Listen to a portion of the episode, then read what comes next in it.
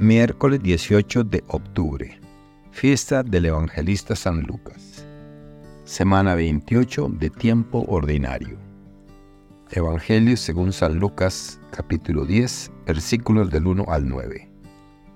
En aquel tiempo, Jesús designó a otros 72 discípulos y los mandó por delante, de dos en dos, a todos los pueblos y lugares a donde pensaba ir, y les dijo, la cosecha es mucha y los trabajadores pocos.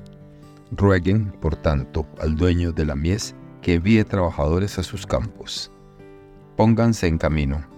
Yo los envío como corderos en medio de lobos. No lleven ni dinero, ni morral, ni sandalias, y no se detengan a saludar a nadie por el camino. Cuando entren en una casa, digan, que la paz reine en esta casa y si allí hay gente amante de la paz, el deseo de paz de ustedes se cumplirá. Si no, no se cumplirá. Quédense en esa casa, coman y beban de lo que tengan, porque el trabajador tiene derecho a su salario. No anden de casa en casa. En cualquier ciudad donde entren y los reciban, coman lo que les den. Curen a los enfermos que haya y díganles ya se acerca a ustedes el reino de Dios. Palabra del Señor.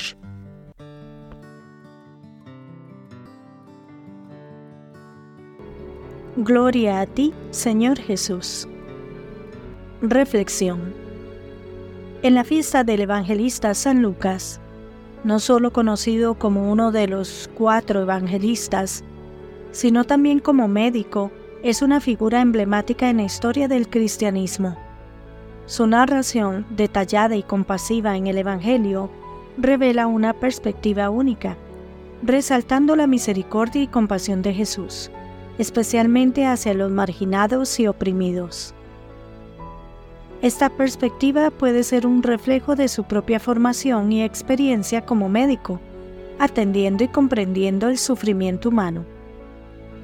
En la segunda carta de Pablo a Timoteo, se presenta en el contexto del final de la vida de Pablo, probablemente escrito desde una prisión en Roma.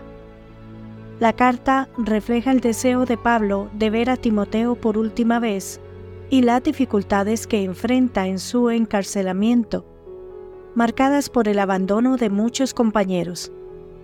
Teológicamente el pasaje subraya el concepto de perseverancia en la fe y la importancia de la comunidad cristiana. A pesar de la traición y el abandono, Pablo encuentra consuelo en la presencia de Lucas y en la protección divina que lo ha librado de la boca del león. Espiritualmente, el pasaje es una reflexión sobre la lealtad, la soledad, la esperanza y la confianza en Dios. Aunque rodeado de adversidad, Pablo permanece firme en su misión y encuentra fortaleza en la fe y en los pocos amigos leales que tiene a su lado. El Salmo 144 es una oración atribuida al rey David. Este pasaje particular destaca la magnitud y fidelidad de Dios hacia su pueblo, contrastando la grandeza divina con la fragilidad humana. El Salmo resalta la bondad, justicia y cercanía de Dios hacia todos los que lo invocan con sinceridad. La referencia a la descendencia y prosperidad de Israel en el versículo 12 y 13 es una bendición que refleja la promesa divina de fecundidad y prosperidad. Es una invitación a confiar en la providencia divina y a reconocer la bondad de Dios en nuestras vidas.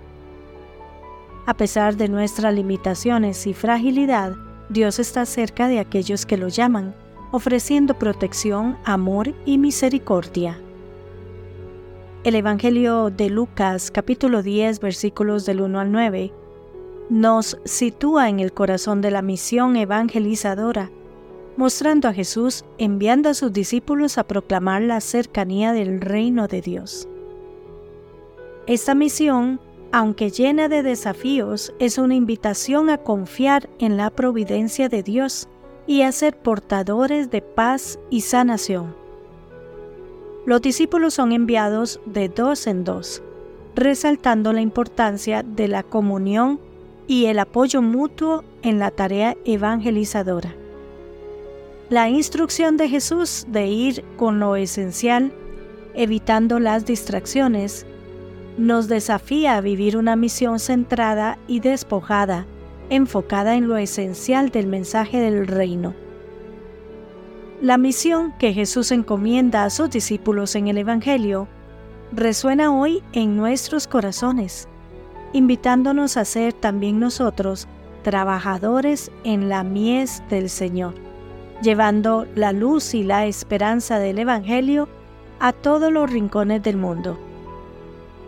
Esta llamada a la evangelización nos impulsa a seguir los pasos de San Lucas, siendo testigos vivos de la fe y la esperanza cristiana en nuestro entorno, y contribuyendo al crecimiento del reino de Dios en la tierra.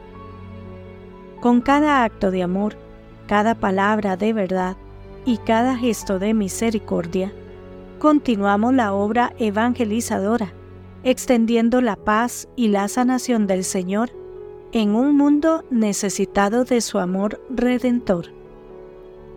Que Dios les bendiga y les proteja.